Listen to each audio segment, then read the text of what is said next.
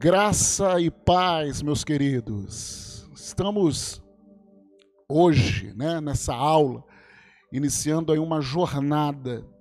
Essa jornada começou quando Deus começou a tocar meu coração no final do ano passado, para nós estarmos nos aprofundando, estudando sobre as últimas coisas, sobre o final dos tempos.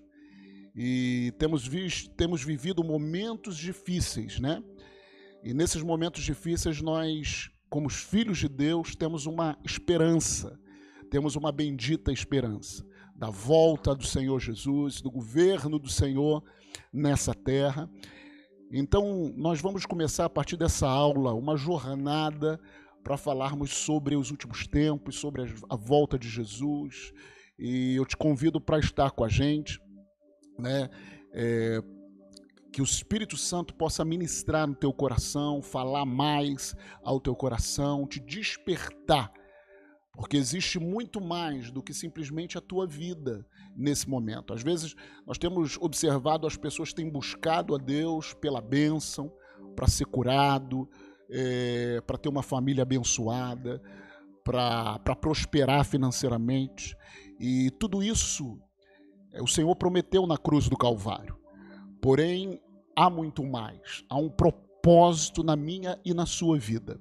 Há um propósito, e esse propósito é, vai se manifestar, esse propósito, ele, ele fica mais claro quando você e eu, nós sabemos o que vai acontecer, o que vem por aí.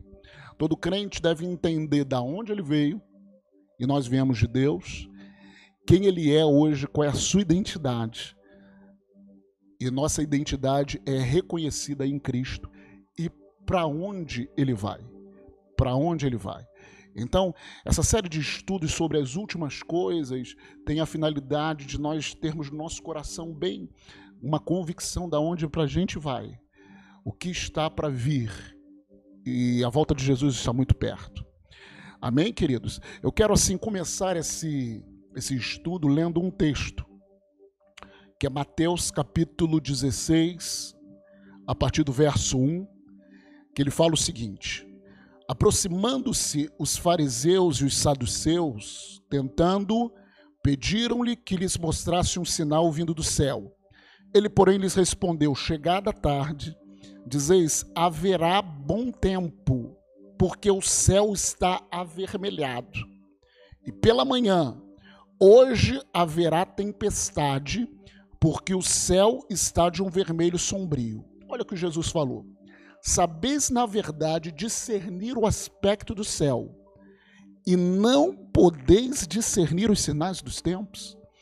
Jesus ele estava ensinando aqueles fariseus que, quando eles olhavam para o céu, eles conseguiam discernir se logo à frente iria chover ou se não iriam chover, se ia ter um bom tempo. E Jesus ele pegou isso e comparou, é, nos exortando para que a gente possa discernir os sinais dos tempos. Discernir os sinais dos tempos, entender pela palavra profeticamente o que tem acontecido para discernir os sinais dos tempos. Então, essa série de estudos, o, o tema dessa série de estudos é discernindo os sinais dos tempos. E nessa primeira aula, nós vamos falar sobre a importância da escatologia. A importância dessa, da escatologia. Vamos lá. A escatologia ela é o estudo das coisas que devem acontecer no fim do mundo. Quando as pessoas falam o que é escatologia, que palavra é essa? É um estudo, logia, estudo, es, é, o estudo das coisas que devem acontecer no fim do mundo. Fala do estudo do futuro. Né? A doutrina que trata do destino final do homem e do mundo. É o estudo das últimas coisas concernentes à volta de Jesus. Interessante, eu vou ler aqui Vou ler muitas coisas aqui para você, que eu acho interessante. A escatologia é um assunto abordado, para que vocês entendam, por todos os escritores do Novo Testamento. E aparece em quase todos os livros. É impossível falar das coisas espirituais sem incluir o futuro, seja na promessa da vida eterna, seja no julgamento que haverá ou no seu tema maior. Qual o tema maior? A volta de Jesus Cristo. Nos ares. Jesus não ensinava a escatologia. Isso é interessante. Ele vivia a escatologia. Uma vez que a vinda dele, a primeira vinda dele, era a escatologia, eram os últimos tempos do Velho Testamento. Ele era o Messias prometido pelos profetas, pré-anunciado em Adão, quando é, é, ele seria a semente da mulher que esmagaria a cabeça da serpente. Então foi anunciado lá, pré-anunciado em Adão, é, prometido pelos patriarcas e sonhado por Israel. Então, quando nós falamos de escatologia, nós estamos falando sobre a vinda de Jesus, sobre um tema que todo o Novo Testamento aborda, o próprio Jesus, ele vivia, é isso que eu achei interessante. Ele vivia, ele não somente ensinava, ele ensinava, ele vivia a escatologia. Amém? Ele era um sinal profético.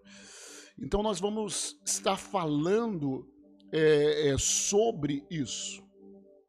E quais são as razões para a gente estudar o fim dos tempos, né? Razões. Nós colocamos aqui quatro razões para que nós possamos estudar os fins dos tempos, estudo baseado na palavra de Deus. Primeiro, os apóstolos de Jesus. Vamos ver alguns textos aqui. O primeiro texto é segundo Timóteo. Segundo Timóteo, no capítulo 3, verso 14 a 17. Diz o seguinte: Paulo aqui está orientando Timóteo, né? Preste atenção. Tu, porém, permanece naquilo que aprendeste e de que fostes inteirados, sabendo de quem o aprendeste, e, de que, e que desde a infância sabes as sagradas letras, que podem tornar-te sábio para a salvação pela fé em Cristo Jesus. Agora preste atenção, versículo 16. Toda a escritura é inspirada por Deus e útil para o ensino, para a repreensão, para a correção, para a educação na justiça, a fim de que o homem de Deus seja perfeito e perfeitamente habilitado para toda obra. Paulo está instruindo a Timóteo toda a escritura é inspirada por Deus e útil para o ensino, para a repreensão. Então está instruindo que ele tinha que estudar, que ele tinha que mergulhar em toda a escritura. E a escritura fala sobre escatologia. E a escritura fala sobre o final dos tempos. Então está contido dentro das escrituras. É, Pedro também, na sua carta lá em 2 Pedro, Segundo Pedro, capítulo 1, verso 19, diz lá: Temos assim tanto mais confirmada a palavra profética, e sabei e fazeis bem em atendê-la como a uma candeia que brilha em lugar tenebroso, até que o dia clareie e a estrela da alva nasça em vosso coração, sabendo Primeiramente, isso, que nenhuma profecia da Escritura provém de particular elucidação. Então, queridos, Pedro está aqui falando que nós temos temos assim tanto mais confirmada a palavra profética, ou seja, que nós temos que nós temos que nos atentar para a palavra profética. E, e quando nós vemos a palavra profética, o que os profetas falaram, na Bíblia, nós vemos sempre eles, é, muitas das profecias apontavam sobre as últimas coisas, sobre a escatologia. É, Jesus, outra razão, Jesus ele falava muito sobre isso, nós já nós falamos isso, né? Mateus capítulo 24, Mateus 24, verso 42 Portanto, vigiai, porque não sabeis em que dia vem o vosso Senhor. Essa expressão vigiar é justamente ficar atento, atento com aquilo que viria, né? Atento com o futuro. Vigiai, porque não sabeis em que dia vem o vosso Senhor. Mateus 25, 13.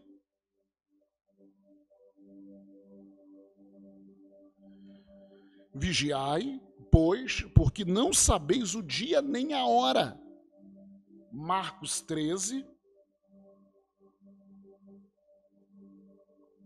versículos 35 ao 37. Vigiai, pois, porque não sabeis quando virá o dono da casa, se à tarde, se à meia-noite, se ao cantado galo, se pela manhã, para que vindo ele inesperadamente não vos ache dormindo. Que, porém, vos digo, digo a todos. O que, que ele diz a todos? Vigiai. Aleluia. Glória a Deus. E Lucas, capítulo 12. Lucas 12. O verso 37. Bem-aventurado aqueles servos a quem o Senhor, quando vier, os encontre vigilantes. Em verdade vos afirmo que ele há de cingir-se, dar-lhes lugar à mesa e, aproximando-se, os servirá. Então, o Senhor, quando ele vier, ele tem que nos encontrar vigilantes, que nós possamos estar vigilantes, né, em relação à sua vinda. Paulo também, o apóstolo Paulo, em 1 Tessalonicenses, você pode abrir lá sua Bíblia, em 1 Tessalonicenses, no verso 5, no capítulo 5, versos de 4 a 6, Paulo ele fala para a igreja de Tessalônica: Mas vós, irmãos, não estáis em trevas, para que esse dia, como ladrão, vos apanhe de surpresa. Porquanto vós todos sois filhos da luz e filhos do dia.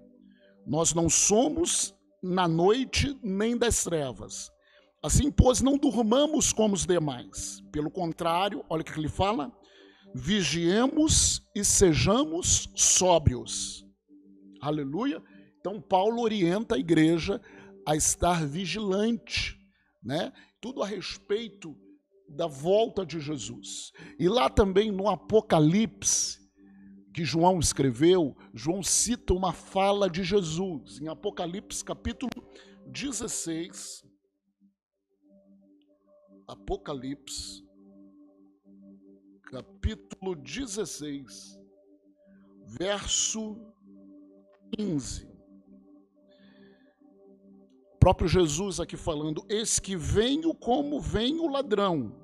Bem-aventurado aquele que vigia e guarda as suas vestes, para que não ande nu e não se veja a sua vergonha. Bem-aventurado aquele que vigia.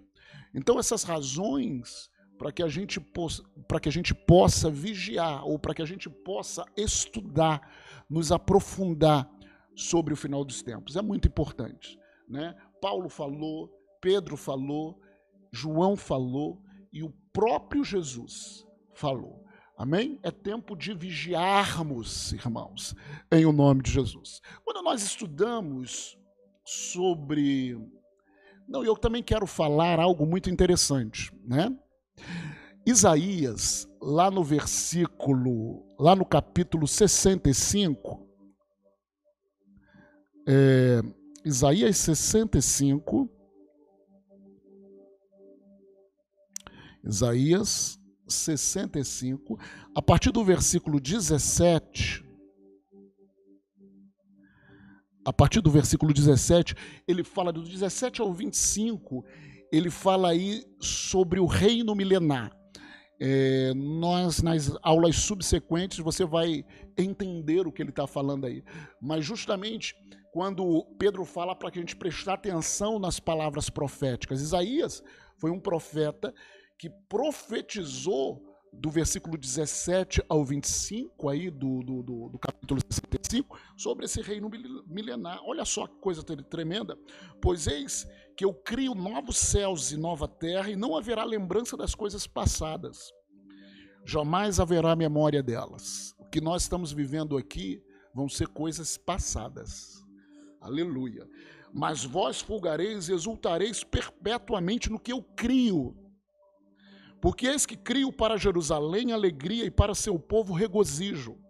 Exultarei por causa de Jerusalém e me alegrarei no meu povo, e nunca mais se ouvirá nela nem voz de choro, nem de clamor. Você que está chorando, você que tem motivo para chorar nesses tempos, vai acontecer. Jesus vai voltar, Jesus vai governar aqui no milênio e nunca mais vai se ouvir voz de choro, nem de clamor. Não haverá mais nela criança para viver poucos dias, nem velho que não cumpra os seus. Porque morrer aos 100 anos é morrer ainda jovem. Que isso, pastor? Que ele fala, vai acontecer no reino milenar. Futuramente nós vamos estar falando sobre o reino milenar e as características dele. Mas uma das características no reino milenar, do milênio do, do próprio Senhor Jesus, é que é isso aqui, ó. É, porque morrer aos 100 anos é morrer ainda jovem. Aleluia. E quem pecar só aos 100 anos será amaldiçoado. Eles edificarão casas e nelas habitarão, plantarão vinhas e comerão seu fruto. Não edificarão para que outros habitem, não plantarão para que outros comam, porque a longevidade do meu povo será como a da árvore. Olha, e os meus eleitos desfrutarão de todas as obras das suas próprias mãos. Não trabalharão debalde, nem terão filhos para calamidade. Oh, glória a Deus! Porque são a posteridade bendita do Senhor, e os seus filhos estarão com eles. E será que antes que clamem, eu responderei? Estando eles ainda falando, eu os ouvirei. O lobo e o cordeiro passarão juntos pastarão juntos, e o leão comerá palha como boi. Você pode vislumbrar isso? Pó será a comida da serpente. Não se fará mal nem dano algum em todo o meu santo monte, diz o Senhor. Isso não é uma utopia, isso vai acontecer. É, é, é, muito interessante que muitas pessoas têm buscado justiça social, têm lutado por justiça, social, tem lutado por um mundo melhor, mas eu vou falar algo para você. Não que nós não devemos lutar por justiça, mas esse mundo melhor, esse governo justo, só vai acontecer quando Jesus Cristo estiver reinando a partir de Jerusalém no milênio. Vai ser outra coisa, você não vai ter mais lembrança das coisas passadas. Porque aí sim, todos os nossos sonhos, aquilo que está no nosso interior, que nós sonhamos como justiça, né, como alegria, vai acontecer no reinado do nosso Senhor Jesus Cristo. Amém? Isso é muito interessante. Mas quando nós estudamos sobre escatologia, né, sobre os finais dos tempos, nós, eu botei aqui que nós temos que focar na direção certa. Amém? Porque nós falamos sobre os finais dos tempos, mas qual é a direção certa? Qual é o nosso foco do nosso estudo? O foco do nosso estudo tem que ser sempre Jesus, uma pessoa. Jesus é o foco do nosso estudo. Né? É, isso está lá em Apocalipse, capítulo.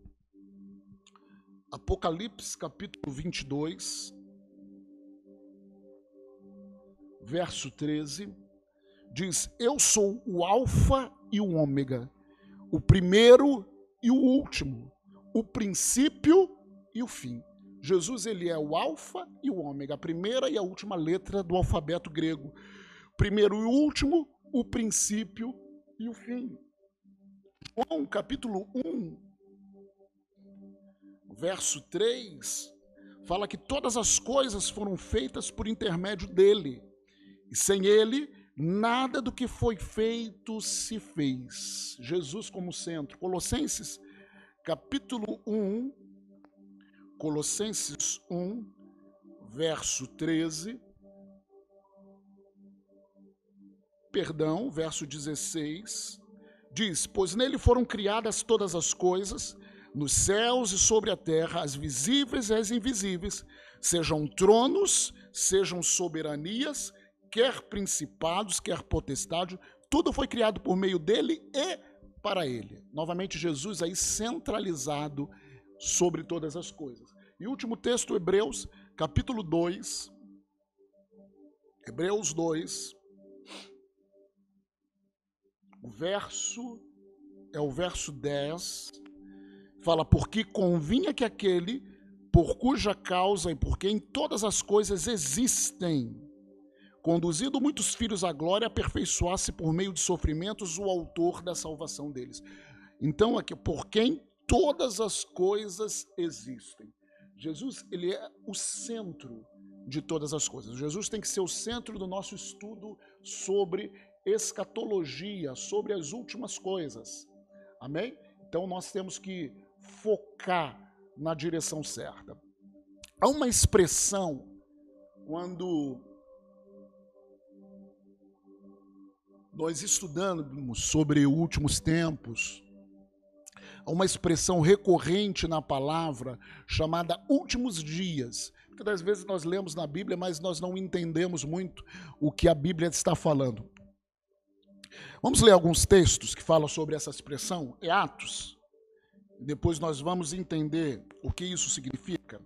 Atos, capítulo 2, o verso 15 ao verso 18. Em Atos 2, para que você entenda aqui, Jesus ele tinha morrido, ressuscitado, tinha passado um tempo com os discípulos e falou para os discípulos: Olha, vocês vão permanecer em Jerusalém, até que do alto vocês vão esperando a promessa vocês vão ser revestidos do poder para vocês do Espírito Santo, né? Para que vocês sejam a minha, minhas testemunhas. Em Atos capítulo 2, diz que eles estavam reunidos ali no mesmo lugar, de repente eles escutaram um vento, é, como de um vento impetuoso, o Espírito desceu sobre aqueles que estavam reunidos e foram distribuídos línguas como de fogo, e ele ali passaram a falar outras línguas. Aquele tempo era o tempo da festa dos Pente, do Pentecostes. Então, muitos judeus de outras regiões, de outros lugares, eram judeus, mas moravam em outros lugares, falavam outras línguas, eles vinham para Jerusalém e para comemorar essa festa dos, do, do Pentecostes. Então, quando eles vieram, estava uma multidão ali, começaram a escutar aquele barulho, e diz o texto que eles escutaram é, aqueles discípulos, aqueles irmãos, falarem das grandezas de Deus na sua própria língua. Enquanto eles falavam em línguas, houve uma manifestação sobrenatural. Nós falamos que as línguas aí foram as línguas como sinais para os incrédulos. Então, eles começaram a escutar na sua própria língua sobre as grandezas de Deus. E outros que não escutaram começaram a achar que eles estavam embriagados. Nesse momento, Pedro se levantou e começou a explicar o que estava acontecendo ali. O que, que, significava ali. Então, no versículo 15, ele fala o seguinte: esses homens não estão embriagados Alguns pensavam que eles estavam embriagados. Como vinde pensando, sendo essa a terceira hora do dia. Né? O dia, a primeira hora do dia era seis horas da manhã. Então, primeira seis horas, segunda sete, ter, é, primeira de seis às sete, sete às oito, segunda, oito às nove, terceira hora do dia, né? Seis, sete, oito, 9, terceira hora do dia, né? Esses homens não estão embriagados como vindes pensando, sendo essa terceira hora do dia. É, mas o que ocorre é o que foi dito por intermédio do profeta Joel. O que, que Joel falou? E acontecerá. Então ele estava explicando, Pedro, o que está acontecendo é o que foi dito pelo profeta Joel. O que o profeta Joel falou? Acontecerá que nos últimos dias, diz o Senhor, que derramarei do meu espírito sobre toda a carne, vossos filhos e vossas filhas profetizarão, vossos jovens terão visão, visões e sonharão vossos velhos. Aleluia. Então ele fala aqui sonharão os vossos velhos. Versículo 18, é até sobre os meus servos e sobre as minhas servas derramarei do meu espírito naqueles dias e profetizarão. Então, ele, ele foi muito claro. O que está acontecendo é o que disse o profeta Joel. O que, que o profeta Joel disse? Acontecerá que nos últimos dias, ele, ele, ele falou que aquele tempo seria os últimos dias do derramado espírito, né, da manifestação dos dons espirituais. Interessante. É, Hebreus também, capítulo 1. Hebreus 1.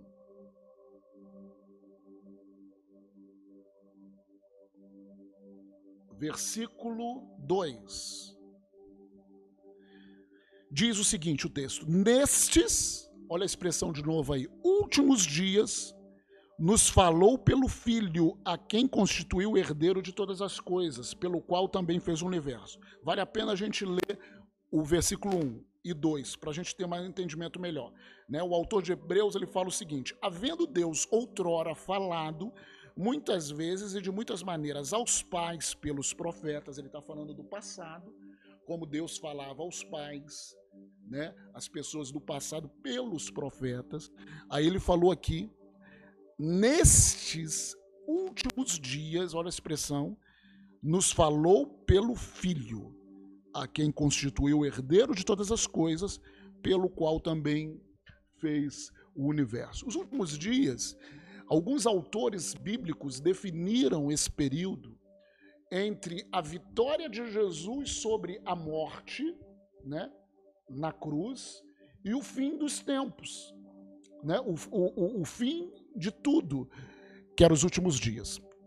Outros também creem, e eu, eu entendo mais dessa maneira, que quando é, Pedro falou lá em Pentecoste, naquele tempo, que o que estava acontecendo era que nos últimos dias seria derramado o Espírito Santo. Outros creem que o primeiro dia dos últimos dias não foi na vitória de Jesus na cruz, mas foi justamente no derramado Espírito Santo em Pentecostes. Então, esse seria o primeiro dia dos últimos dias, dos chamados, esse tempo chamado últimos dias, até é, é, a consumação de todas as coisas, né? no caso, até a volta de Jesus Cristo para ser melhor.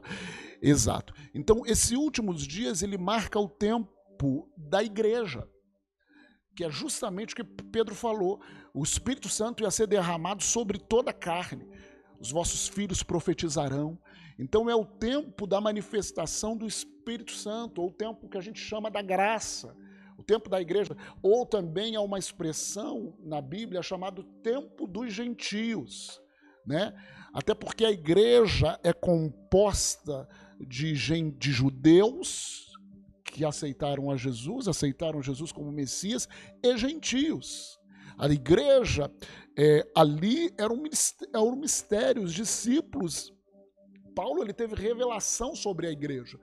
É, a partir de. A, a, até aquele momento ali, a igreja era tida como uma seita judaica porque a igreja nasceu em Jerusalém naquele momento para os judeus, é, mas o, o, propósito do coração de Deus era que a igreja foram, fosse constituída de tanto judeus quanto gentios. A igreja era um mistério, o um mistério que tinha sido revelado. Amém? Então, esses últimos dias é o tempo da igreja, é o nosso tempo. Nós estamos vivendo nos últimos dias, mas é um tempo glorioso em que o Espírito Santo é derramado e que o Espírito Santo se move é, através dos homens e mulheres. Amém, queridos? Entendemos sobre últimos dias? Então, essa expressão é muito interessante para nós. Agora, nós vamos falar um pouquinho sobre cronologia bíblica. Eu queria que você abrisse a sua Bíblia aí em Atos, capítulo 17. Atos 17, verso 26.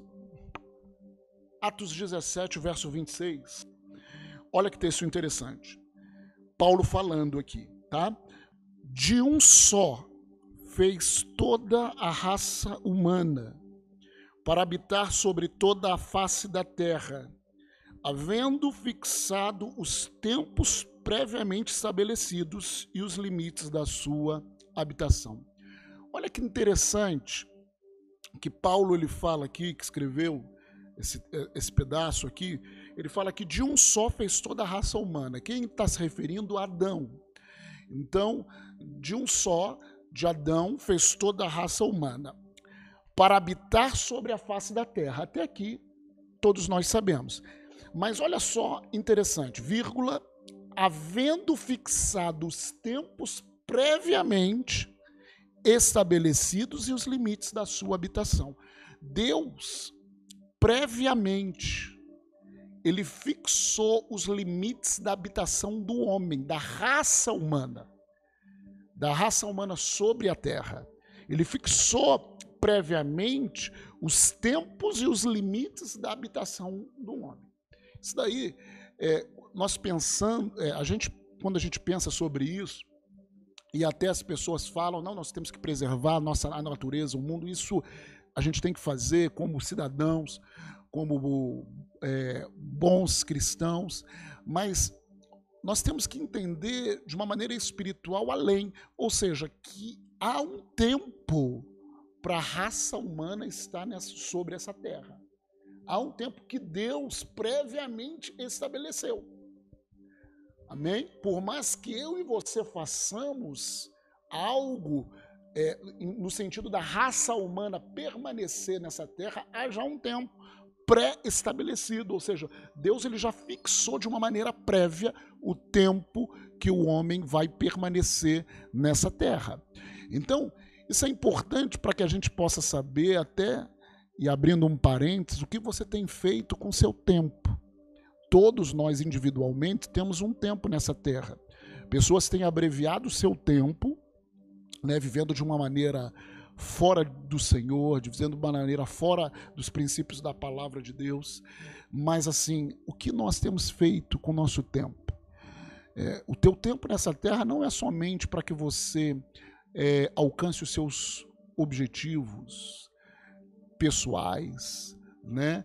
Para que você curta a vida, né? Curta a vida. Não, é, nós temos que remir, como diz a Bíblia, o nosso tempo. É, entender que nós estamos investindo para algo maior. Nós temos um propósito nessa terra. O que você tem feito com o seu tempo? O que eu tenho feito com o meu tempo? Então, assim, abrindo esse parênteses, que você possa pensar sobre isso. Porque Deus já previamente estabeleceu o tempo do homem. Então, quando nós falamos sobre cronologia bíblica, básica é que Deus já pré, a base é que Deus já fixou de uma maneira prévia o tempo da raça humana na Terra. É interessante, meus queridos, que quando a gente vê em Gênesis Deus, no começo, instituiu, Deus criou o, o, o, mundo em seis dias. Criou lá no primeiro dia. A Bíblia diz: houve tarde e manhã o primeiro dia. Gênesis capítulo 1, nós vemos lá sobre a criação. E Deus lá criou o mundo em seis dias. O sexto dia, Deus, Deus criou é, é, os animais e no sexto dia Deus falou: façamos o homem a nossa imagem conforme a nossa semelhança. É, Deus criou o ser humano no sexto dia. É, e vemos lá no, no relato de Gênesis que no sétimo dia Deus descansou. Deus fez todas as coisas em seis dias e no sétimo dia Deus descansou. É, é interessante que depois lá na lei, Deus ele santificou esse sétimo dia, porque no sétimo dia Deus descansou. E Deus estabeleceu para os judeus uma lei para que eles guardassem o sétimo dia, ou guardassem o sábado. O sábado, Deus instituiu. Na lei, Deus fala assim: seis dias trabalharás e no sétimo dia descansarás. Parece, meu irmão, há uma interpretação de alguns teólogos que parece que é, esse relato de Gênesis é algo profético E o sábado, guardar o sábado, é algo profético, é um sinal profético para a humanidade, muito provavelmente, preste atenção nisso, o tempo que o homem teria sobre a terra. Nós lemos lá que em Atos 17, 17 26, que Deus previamente estabeleceu o tempo do, da raça humana sobre a terra, e parece que o sábado é um sinal profético para a humanidade, muito provavelmente do tempo que o homem teria é, é, sobre a terra. Como assim, pastor? Não estou entendendo. Bom, abre sua Bíblia em Salmos, capítulo 90. Vamos ler dois textos. O primeiro texto é Salmos 90 versículo 4, diz, Salmo 94, pois mil anos aos teus olhos são como o dia de ontem que se foi e como a vigília da noite. O que, que Salmo fala? Mil anos aos olhos de Deus é como um dia, como o dia de ontem. É, em 2 Pedro, também, agora, a segunda carta de Pedro, capítulo 3, verso 8.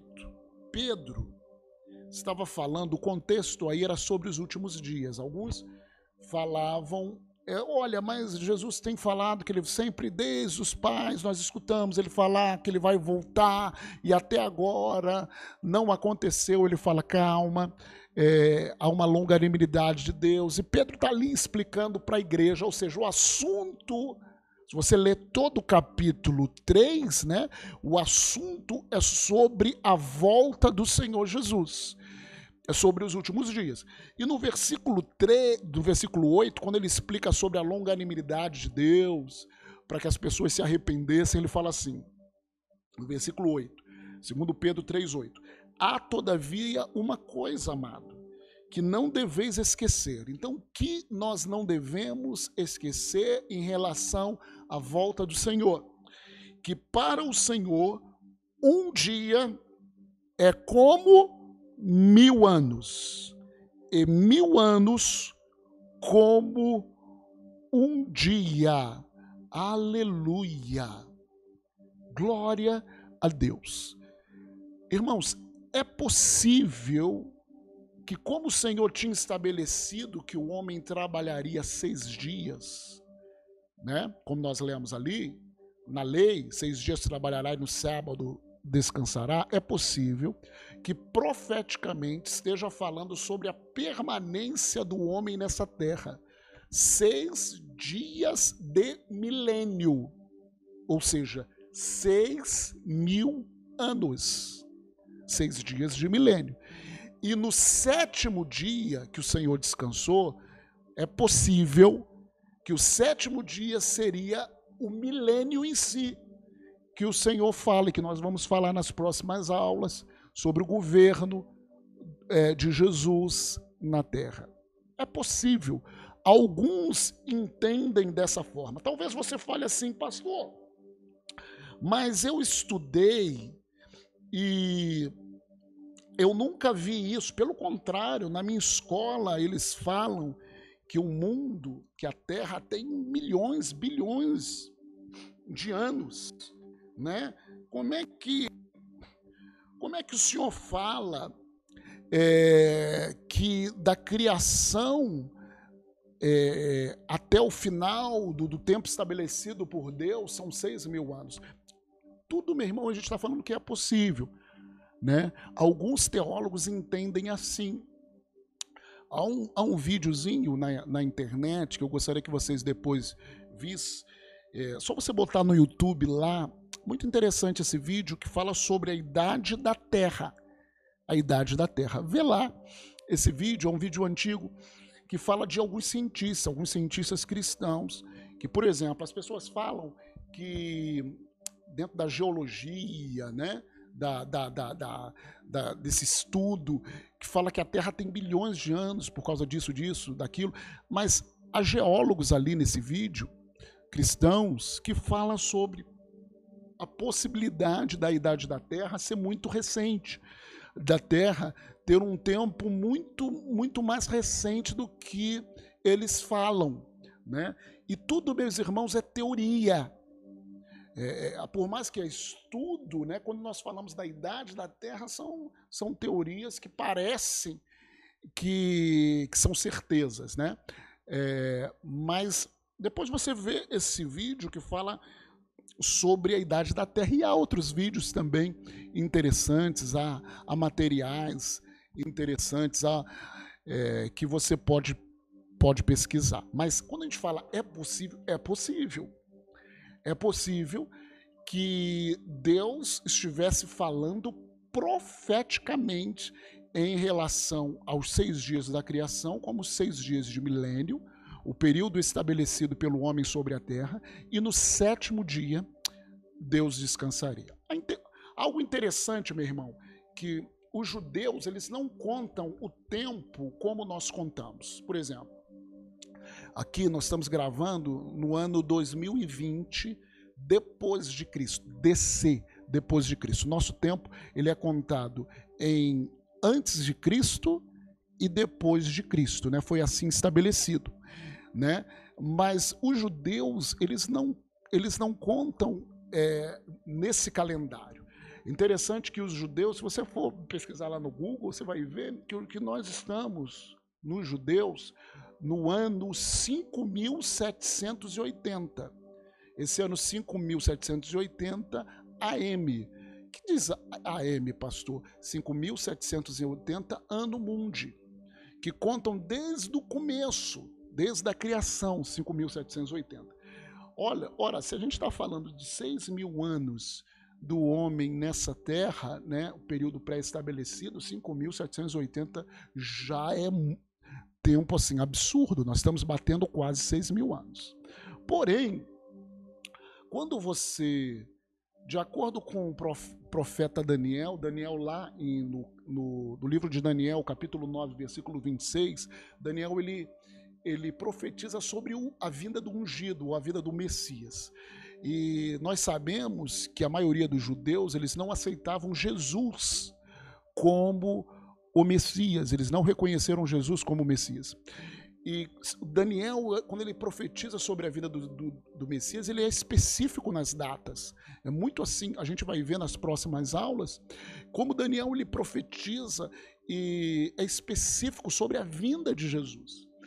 E alguns rabinos, né, eles fizeram uma releitura desse tempo. porque é 5.780? Parece que alguns rabinos fizeram uma releitura dessa cronologia que foi estabelecida no primeiro século, logo de, cento e pouco depois de Cristo. É, alguns rabinos fizeram uma releitura dessa cronologia, retirando um tempo de alguns reis persas. Nós sabemos que Israel ele foi para o cativeiro babilônico, né? quando Daniel até foi, né? Daniel e os amigos de Daniel. Depois, os babilônios, é, quem reinou foi um, um reinado medo-persa. Então houve alguns reis persas lá que reinaram naquele tempo, né, que Daniel estava lá, e parece que alguns rabinos fizeram uma releitura na cronologia, retirando um tempo de alguns reis persas. Eles não eles, eles tiraram alguns reis persas. E parece que é uma defasagem de aproximadamente 200 anos é, em relação a esses reis persas. Então, meu irmão, se os judeus têm falado que nós estamos no ano 5780 e parece que eles retiraram, por que, que eles retiraram, pastor? Para que a profecia de Daniel não batesse no tempo de Jesus. Então, eles retiraram de tal maneira que a profecia que Daniel falou, do ungido que viria, batesse cento e poucos anos, duzentos anos depois de Jesus. Para justamente falar que Jesus não era o Messias prometido. Né? Só que depois de 200 anos não teve, 200 anos não teve ninguém ali, né? É, é, como Jesus. Então parece que eles fizeram essa releitura aproximadamente 200 anos. Ora, nós fazemos um cálculo, 5.780 mais 200 anos, mais ou menos, vão dar 5.980. E queridos, isso significa que a gente está muito perto. Está muito perto. É, se o que alguns entendem, se o que alguns entendem é verdade, se isso é verdade, nós estamos muito perto, né? Muito perto do tempo estabelecido para a raça humana, ou seja, e consequentemente da volta de Jesus. É, então, alguns entendem que dentro da cronologia bíblica, de Adão a Abraão, é mais ou menos, desde o primeiro dia da criação até é, Abraão, até o nascimento de Abraão, é mais ou menos dois mil anos.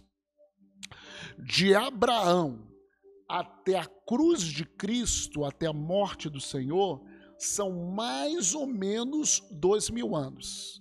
Então, se a gente comparar isso aí com a criação, foram quatro dias, ou quatro dias de milênio. Aí nós entendemos porque Pedro, ele, ele, ele ali no Pentecoste, ele falou assim: o que está acontecendo é aquilo que o profeta Joel falou, que nos últimos dias então, esses últimos dias, aí nós entendemos, fazemos um link, que significa que os últimos dias do, do homem sobre a terra, da raça humana sobre a terra. Ou seja, se até aquele momento eram quatro dias, faltavam apenas dois dias de milênio. Então, a igreja vive nos últimos dias. Então, nós fazendo um link para aquilo, daquilo que nós falamos anteriormente. Então, de Jesus até os nossos dias, nós estamos quase da morte de Jesus, no ano 33 depois de Cristo, até os nossos dias, nós estamos quase chegando em dois mil anos. Dois mil anos. Amém? Ah, pastor, eu estou com medo. Não é para você estar com medo. Não é para nós, como filhos de Deus, estar. É para que nós nos regozijemos. Jesus está voltando. Jesus está voltando. Aleluia, aleluia. E ele vai reinar nessa terra. Amém, queridos? Abre a sua Bíblia também, lá em Hebreus, capítulo 10. Hebreus 10. Aleluia. Eu não sei você, mas eu me regozijo com isso. Hebreus 10, capítulo 20. Hebreus capítulo 10, versículo 25. Eu creio que é por isso que muitos, como eu falei aqui no começo, no final do ano passado, o Senhor estava me despertando para estudar sobre escatologia. Muitos estão falando sobre isso, muitos estão, nós estamos vivendo, quando nós estamos gravando aqui, justamente num tempo de uma pandemia. É, e muitos estão falando sobre isso, têm, têm se despertado. Por, por quê? Hebreus capítulo 10, versículo 25, ele fala o seguinte: Não deixemos de congregar, como é costume de alguns. Antes, está falando aí sobre se reunir como igreja, né? congregar. Antes, façamos admoestações. E tanto mais quanto, interessante essa expressão, não deixe de congregar, mas façamos a demonstração. Em que proporção que nós temos que exortar a fazer essa demonstração? Tanto mais quanto, aí fala sobre a proporção que nós temos que admoestar. Tanto mais quanto que o dia, e aí com letra maiúsculo, está na minha Bíblia, se aproxima. Que dia é esse? O dia da volta do Senhor. Então, por que, que as pessoas estão falando para que a igreja abra os seus olhos? para que a igreja comece a prestar atenção naquilo que é eterno, comece a entender e cumprir o seu propósito nessa terra. Você precisa despertar, meu irmão. Eu preciso despertar, meu irmão, para que nós possamos viver como igreja, como o Senhor é, nos estabeleceu nessa terra. A igreja manifestando o poder de Deus, manifestando o papel da igreja nessa terra, pregando a palavra, amém? É, você falando para os seus amigos, para que nós sejamos relevantes nessa geração, porque quanto mais que nós vemos que o dia se aproxima, esse vede significa perceber, significa discernir que o dia se aproxima. Então, nós começamos a discernir. Entenda que o, o, o, o estudo significa discernindo os tempos do fim. Então, você precisa discernir. E porque nós estamos discernindo que o dia está se aproximando, nós temos que exortar os nossos irmãos, sim, vamos nos reunir como igreja, vamos cumprir o propósito de Deus nessa terra. Aleluia. Isaías, capítulo 46. Isaías 46, versículo 10, diz o seguinte: que desde o princípio, Deus falando, desde o princípio, né, o princípio da criação, anuncio o que há de acontecer. E desde a antiguidade, as coisas que ainda não sucederam. Que digo, o meu conselho permanecerá de pé, farei toda a minha vontade. Olha só, interessante esse texto também. Deus, ele é o Deus que desde o princípio, ou Deus da, desde a criação, ou nós vamos entrar aqui desde o Éden, ele anuncia o que há de acontecer. E desde a antiguidade, as coisas que ainda não se sucederam. Em toda a Bíblia, há sinais proféticos daquilo que há de acontecer. É isso que a Bíblia está falando. Desde o começo, desde a criação, ele anuncia o que há de acontecer. Por isso que nós temos que mergulhar na palavra. Então, nós vamos falar agora sobre justamente é, o jardim do Éden.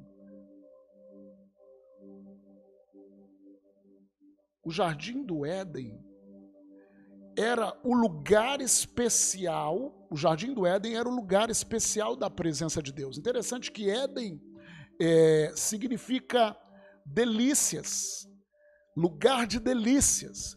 Quando Deus ele criou é, todas as coisas, criou o homem, ele fez um jardim, criou o homem e a mulher e colocou o homem e a mulher ali para cuidar daquele jardim. E, e, Deus tinha comunhão com o homem no jardim do Éden. Se você vê lá, Gênesis capítulo 3, a Bíblia diz o seguinte: Gênesis 3, 8. Quando ouviram a voz do Senhor Deus que andava, essa palavra andava significa passeava, andava ou passeava pelo jardim na viração do dia. Deus, ele, viração do dia, seis horas da tarde, ou seis horas, né? Seis horas da tarde era a viração do dia. É, Deus Todo dia ele passeava pelo jardim para ter comunhão com o homem, comunhão com Adão e comunhão com Eva. Aleluia. Essa expressão dele andar pelo jardim é a mesma expressão, ou passear pelo jardim, é a mesma expressão de quando Deus tira o povo é, é de Israel do Egito e Deus ele manda que Moisés faça um tabernáculo, foi constituído sacerdotes através da tribo de Levi, foi feito um tabernáculo, foi feito uma arca da aliança, para quê? Para que Deus andasse com o homem, andasse com o povo. É a mesma expressão. Isso está escrito lá em Levíticos capítulo 26, 12. Vamos ler somente esse texto, Levítico capítulo 26, versículo 12: Andarei entre vós e serei o vosso Deus, e vós sereis o meu povo. Ou seja, a arca da aliança, é, e ali Deus se manifestava por uma nuvem durante o dia e por, um, e por, um, por uma nuvem para que o povo tivesse é, é, sombra no deserto durante o dia e por, e por um fogo à noite para que o povo estivesse aquecido. Mas a presença de Deus estava ali na arca. Aquela arca foi feita no meio dos querubins, Deus estava ali. Porque Deus ele queria, o objetivo de Deus sempre foi que Deus andasse, ou se Deus passeasse, Deus estivesse no meio dos homens. Amém? Como foi assim no Éden, como era no Éden. Então, isso está lá em Levíticos, nós lemos agora, 26, 12 também. Você pode ler aí na sua casa, Deuteronômios 23, 14. Segundo Samuel 7, versículo 6 a 7. Agora, abre Gênesis também, capítulo 2. Gênesis 2, 15. O texto diz Tomou, pois, o Senhor Deus ao homem e o colocou no jardim do Éden, nesse lugar de delícias, nesse lugar de comunhão, para duas coisas: cultivar e o guardar. Essa palavra, é, essas duas palavras, esses dois verbos, cultivar e guardar, é uma expressão que também significa lavrar e guardar, ocorrem juntas quando ela ocorrem juntas em outro texto no Antigo Testamento, ela vai se referindo ao sacerdote. Quando o sacerdote tem que manter a palavra de Deus e servir como sacerdote diante de Deus.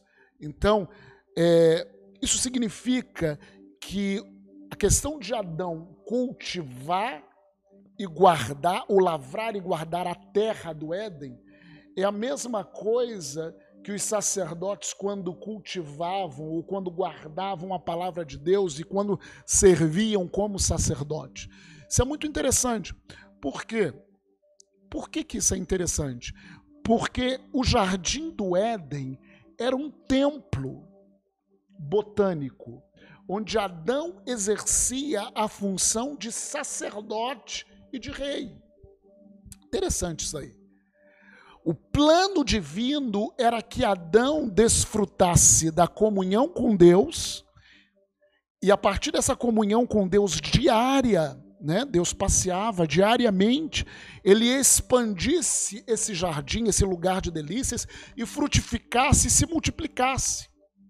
Com o tempo, esse jardim paradisíaco se espalharia por toda a face da, do globo, da terra, e encheria a terra com uma humanidade santa, vivendo em harmonia mútua e refletindo a imagem de Deus. E a sua glória emanaria por todo o planeta. Presta atenção no objetivo de Deus. Está aí, irmãos. Números capítulo 14, abre lá. Números 14, no verso 21. Números 14, 21, que a Bíblia diz: Porém, tão certo como eu vivo, e como toda a terra se encherá da glória do Senhor. O objetivo de Deus é que a partir do primeiro homem, Adão, toda a terra se enchesse da glória do Senhor pela comunhão que o homem tinha com Deus. Amém? Esse lugar de delícias, o Éden, se expandisse por toda a terra. Isso está lá, como nós lemos, em Números 14, 21. Isso está também em Salmos, capítulo. Salmos, capítulo 72. Salmos, opa, abri Ezequiel. Salmos, capítulo 72, verso 19. Olha o que diz: Bendito para sempre o seu glorioso nome, e da sua glória se encha toda a terra. Esse é o objetivo de Deus que da glória dele se encha toda a terra. Amém e amém. Isaías capítulo 6, olha outro texto mais. Isaías capítulo 6, versículo 3, a Bíblia diz: E clamavam uns para os outros, dizendo: Santo, Santo é o Senhor dos exércitos, toda a terra está cheia da sua glória. E por último, Abacuque, capítulo 2, verso 14. Abacuque 2,14. Pois a terra se encherá do conhecimento da glória do Senhor, como as águas cobrem o mar. Então, queridos, sempre o objetivo de Deus é que a partir do primeiro Adão, a comunhão, Adão tendo comunhão com o Senhor, lá em Gênesis, é, toda a terra se enchesse da glória do Senhor. Toda a terra se enchesse da presença do Senhor a partir dessa comunhão. Adão pecou foi expulso do jardim, dos lugares de delícias. Mas o segundo Adão veio. morreu por nós, viveu uma vida perfeita, morreu, ressuscitou por nós. E como Deus ele, ele faz os seus planos desde o princípio, ele já anuncia o final, vai ter o reinado do milênio. O objetivo do reinado do milênio com Jesus Cristo, a partir de Jerusalém, é para que toda a terra se encha da glória do Senhor. Então é interessante, queridos, que o, o primeiro capítulo, os dois capítulos da Bíblia que falam sobre o final dos tempos, lá em Apocalipse 21 e 22, são um eco amplificado dos dois primeiros capítulos, Gênesis 1 e 2. Ou seja, aquilo que o primeiro Adão não conseguiu, o último Adão conseguiu. E vai acontecer. Amém? Nós vamos ver isso você vai ver isso comigo, né? O que nós estamos realmente esperando e prevendo quando nós falamos sobre os fins dos tempos? Uma pergunta: o que nós estamos esperando quando nós falamos do final dos tempos? A volta do Éden. A volta do plano original. Quando a partir de uma comunhão com Deus, sem pecado, não havia pecado, toda a terra se enchesse da glória e do conhecimento de Deus.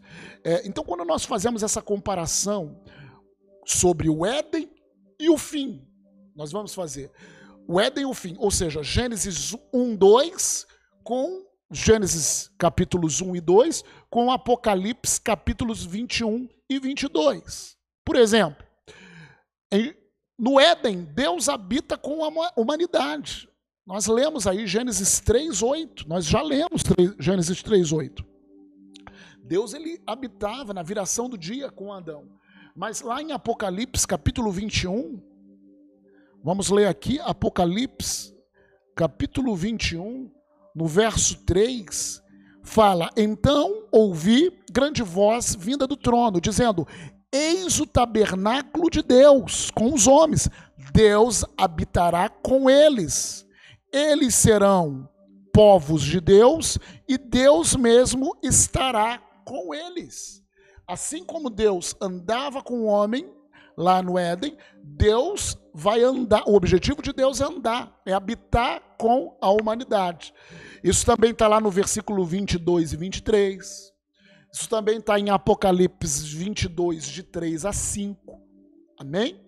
Então a gente está fazendo essa comparação. Também no Éden não havia pecado, não havia pranto, não havia dor, não havia morte, não havia medo. O homem temeu depois que pecou. No Éden não havia essas coisas. Nós vemos lá, abre em Gênesis, capítulo 1, o verso é 31, quando Deus ele faz o Éden, ele faz todas as coisas, diz o texto: viu Deus tudo quanto fizera, e esse que era muito bom. Houve tarde de manhã, o sexto dia. Então tudo era muito bom. Da mesma maneira, em Apocalipse, é só você abrir lá, fazendo essa comparação dos últimos tempos, Apocalipse 21, 4 e lhes enxugará dos olhos toda lágrima, e a morte já não existirá, já não haverá luto, nem pranto, nem dor, porque as primeiras coisas passaram. Aleluia! Esse é o objetivo de Deus. Deus não criou o homem para morrer no Éden. Tanto que ele colocou a árvore da vida, nós vamos falar sobre isso. Só que o homem pecou o homem pecou. Por isso que ele foi expulso do jardim. Mas os planos de Deus não podem ser frustrados. Em Apocalipse 21, 4, está aí. Não haverá lágrima, nem morte já não será. As primeiras coisas já passaram. Amém? Isso também está lá em Apocalipse 21, 8. Apocalipse 22, 3. Amém? Também fala sobre o rio que flui da presença de Deus. Lá no Éden tinha um rio. Está lá em Gênesis capítulo, Gênesis capítulo 2, verso 10. E saía um rio do Éden para regar o jardim, e dali se dividia, repartindo em quatro braços. Em Apocalipse 22, você vê também, em Apocalipse, capítulo 22, versículo 1 e 2.